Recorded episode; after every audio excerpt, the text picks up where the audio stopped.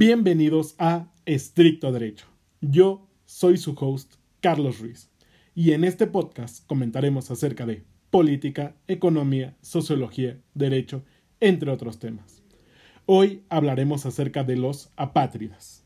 Pero antes de comenzar, plantearemos una pregunta. ¿Qué es una apátrida? Según el alto comisionado de las Naciones Unidas para los Refugiados, define a una apátrida como a una persona que no es considerada como nacional suyo por ningún Estado, conforme a su legislación. En consecuencia, no tiene ninguna nacionalidad. La Declaración Universal de los Derechos Humanos establece en su artículo 15, fracción primera, toda persona tiene derecho a una nacionalidad. Sin embargo, esto desafortunadamente no es así. Se calcula que hay aproximadamente más de 10 millones de personas en esta condición, de apátridas. Hay dos maneras de ser apátrida, por privación arbitraria de la nacionalidad o conflicto de las leyes de nacionalidad. Dentro del conflicto de las leyes de nacionalidad se da la siguiente manera. Hay dos formas de obtener una nacionalidad. Ius soli, que es por el lugar donde naciste, y el ius sanguini, que es por la relación sanguínea ascendente de los padres, abuelos, etc. Por ejemplo, los bebés nacidos en Colombia, ya que este gobierno solo les da la nacionalidad si al menos uno de sus padres es colombiano, o bien el caso de Mahamamo, en donde sus padres son sirios, pero los vínculos matrimoniales de diferentes religiones no están permitidos en Siria, por lo que se mudaron a Líbano, y ahí donde Maha nació, en Líbano, solo se le da la nacionalidad a los hijos de libaneses, y Siria solo le otorga la nacionalidad a los hijos de matrimonios registrados, por lo que Maha Mamó se quedó en un estado de apatria, ya que ninguno de los dos estados la reconocía como nacional. Y por privación arbitraria de la nacionalidad se da por diferentes maneras. Comúnmente por conflictos armados a nivel histórico está el pueblo judío, que en la Segunda Guerra Mundial, por el antisemitismo del partido nazi, se les retiró la nacionalidad, o como los coreanos, que después del estallido de la Guerra de Corea se quedaron en un estado de apátridas, ya que su país dejó de existir. Actualmente tenemos el ejemplo del pueblo Rohingya, que en 2017 se realizó un genocidio en este pueblo y debido a la situación política en Myanmar, ningún estado los ha considerado como nacionales. Como se puede apreciar, este es un problema que la humanidad aún no logra solucionar, y pese a los esfuerzos que se hacen, la ley y la política no ha ayudado a la solución de estos problemas. Tomando en cuenta los datos anteriores, se aprecia que la calidad de vida de estas personas no es la mejor, y estamos lejos de que tengan un nivel digno de vida.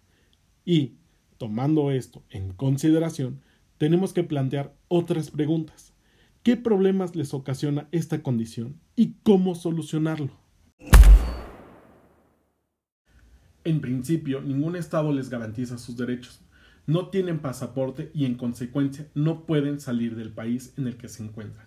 Y de nueva cuenta, la Declaración Universal de los Derechos Humanos, en su artículo 13, fracción segunda, establece que toda persona tiene derecho a salir de cualquier país, incluso del propio, y a regresar a su país, cosa que es imposible de hacer siendo una patria.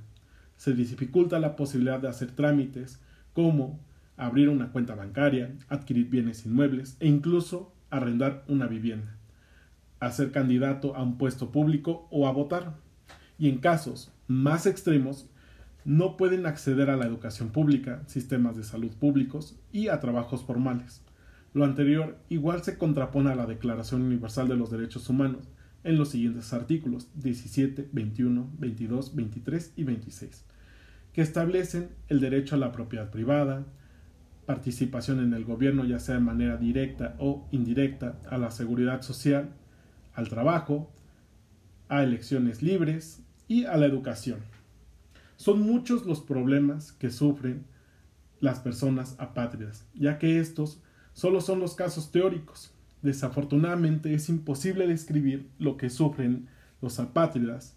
Sin embargo, la sociedad ha ido mejorando esta situación, como es el caso de Colombia, que por un fallo judicial se le ha otorgado la nacionalidad a más de 24.000 bebés y niños venezolanos nacidos en Colombia, ya que es considerada una situación extraordinaria. O bien, hay estados que en su legislación tienen el ius optandi, que le da la posibilidad a los apátridas de obtener una nacionalidad a través de un proceso de naturalización. El imperio de la ley es fundamental para solucionar este problema, pero la política y la sociedad son claves en este asunto, ya que estas personas no deberían de sufrir esta terrible condición. Ahora, la pregunta es para ustedes. ¿Creen que la comunidad internacional deba dar fin a este problema? ¿Cómo lo harían? ¿Y cómo harían valer los derechos de las personas apátridas? Compártanos sus respuestas en nuestras redes sociales, en Twitter como arroba estricto derecho, en Facebook como podcast estricto derecho y en Instagram como arroba guion bajo estricto derecho guion bajo. Y los espero en el siguiente podcast, su servidor y amigo Carlos Ruiz.